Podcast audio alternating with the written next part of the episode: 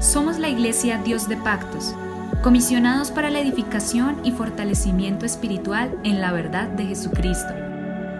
Encuentra más información y contáctanos a través de Facebook, Instagram y YouTube como arroba IPUIC Dios de Pactos. IPUIC Dios de Pactos.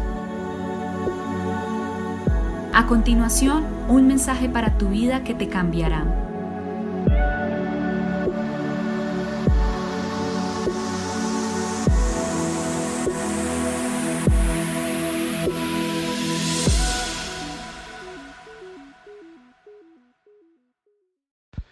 El Señor Jesucristo les bendiga. Para mí es un honor nuevamente encontrarme con cada uno de ustedes en esta mañana con el gran tema que venimos tratando, quién es Dios o de dónde procede Dios. Ya el Señor Jesucristo nos está contestando esta inquietud y miramos el Evangelio de San Juan en el capítulo número uno donde dice el verso uno, en el principio era el verbo y el verbo era con Dios y el verbo era Dios. Pasando al verso número 12 nos dice más, a todos los que le recibieron, a los que creen en su nombre, le dio potestad de ser hechos hijos de Dios. Aquí el Señor nos está planteando esa gran verdad, lo que Él es, nos está diciendo la esencia, lo que es Dios.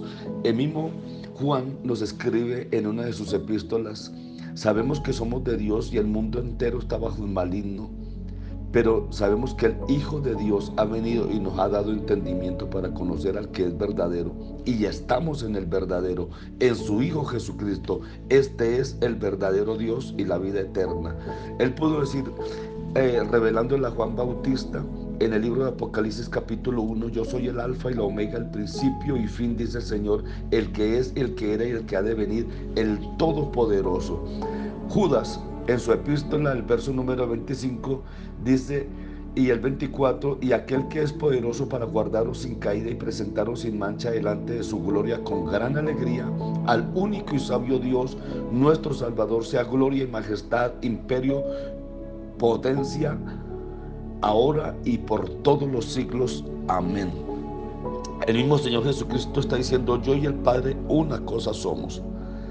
Para nosotros seres humanos frágiles y pecadores, tal cosa no es posible. Por eso vamos a ver la misma realidad en la experiencia de un hombre que es como cualquiera de nosotros, me refiero al profeta Jeremías.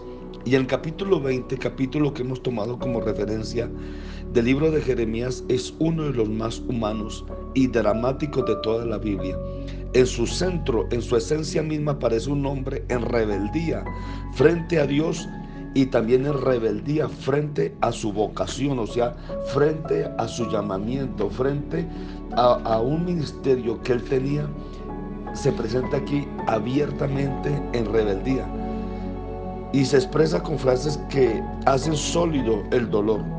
Vamos a mirar por un momentico este capítulo, la manera tan, tan fuerte que se expresa hacia Dios. Él dice, unas palabras muy bonitas, pero a la vez muy fuertes. La palabra de Jehová me ha sido para afrenta, dice él, y escarnio cada día.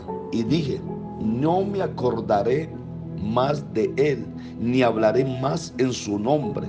Maldito el día en que nací. El día en que mi madre me dio a luz no sea bendito. Maldito el hombre que dio buenas nuevas a mi padre diciendo, hijo varón te ha nacido haciéndole alegrarse así mucho. Y sea el tal hombre como las ciudades que asoló Jehová y no se arrepintió. Estoy algunas parafraseando y otros saltando unos versículos por otros para no alargarme mucho. Porque no me ¿Por qué no me mató en el vientre y mi madre me hubiera sido mi sepulcro y su vientre embarazado para siempre? ¿Para qué salí del vientre? ¿Para ver trabajo y dolor? Y que mis días se gastasen en afrenta. Quien habla es, entiéndalo bien, nada menos que todo un hombre.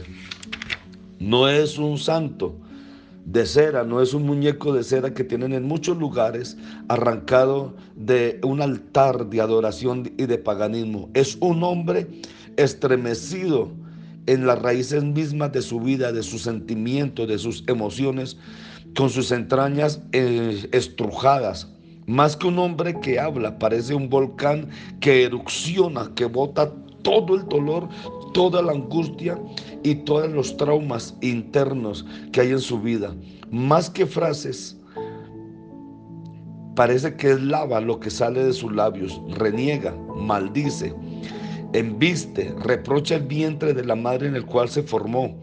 Hubiera deseado que el claustro materno eh, se hubiera convertido en un sepulcro. Si salió de ese vientre para ver trabajo y dolor, ¿para qué salió? truena contra el hombre que notificó al padre del nacimiento del hijo varón. Es un hombre en rebeldía frente a Dios, frente a su vocación, frente a su origen, frente a su destino, frente a su llamamiento, frente a algo que Dios no tenía ya marcado para hacer en esta vida. Pero miremos el cambio. El mismo hombre en el mismo capítulo del mismo libro, usando la misma boca, dice, me sedujiste, oh Jehová, y fui seducido, más fuerte fui que yo, y me venciste. Aquí Dios vence al hombre. Hay otros pasajes, como en el libro eh, eh, de, de Génesis, donde Jacob vence a Dios, pero aquí Dios venció al hombre. No obstante, Él dice, Fuiste más fuerte que yo, me venciste. No obstante, había en mi corazón como un fuego ardiente metido en mis huesos. Traté de sufrirlo, o sea, de resistirlo y no pude. Mas Jehová está conmigo como poderoso gigante. Oh Jehová de los ejércitos, a ti te he encomendado mi causa.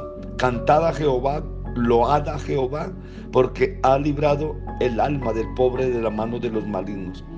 ¿Qué ha sucedido? ¿Por qué donde antes habría reproche y maldiciones, ahora hay alabanza y reconocimientos?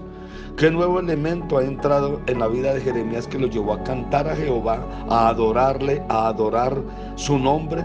Una sola cosa, este hombre ha conocido a Dios como aquel que tiene el poder, que se apodera del centro de la vida del ser humano, del hombre, lo destruye pero no para dejarlo destruido, sino para rehacerlo. Lo esclaviza, no para dejarlo esclavizado, sino para liberarlo con poder y lo anula, no para dejarlo perdido en el infinito, sino para redimirlo. Él ha sentido que este Dios está sobre él como un poderoso, glorioso gigante, como un gran guerrero. Una Biblia, la Biblia, eh, eh, otra versión lo, lo establece como terrible guerrero y este Dios lo ha vencido, lo ha derrotado. Porque muchas veces necesitamos que Dios derrote nuestro antagonismo, que Dios derrote nuestra soberbia, que Dios derrote nuestro carácter. Y aquí Dios lo había resistido, Dios lo había derrotado. El profeta ha conocido a Dios en la pérdida de su propia voluntad. Dios se apoderó de Jeremías y lo llevó, lo trae, lo conduce. El profeta ha sentido el toque de la mano de Dios de modo directo. Dios lo ha ajado para plancharlo, lo ha humillado para exaltarlo, lo ha deprimido para encubrarlo, lo ha atado para lo ha deshecho para rehacerlo, lo ha llevado a la muerte para hacerlo vivir nuevamente. Las cosas viejas pasaron, y aquí todas son hechas totalmente nuevas. Dios es un Dios poderoso y muchas veces nosotros necesitamos reconocer quién es Dios.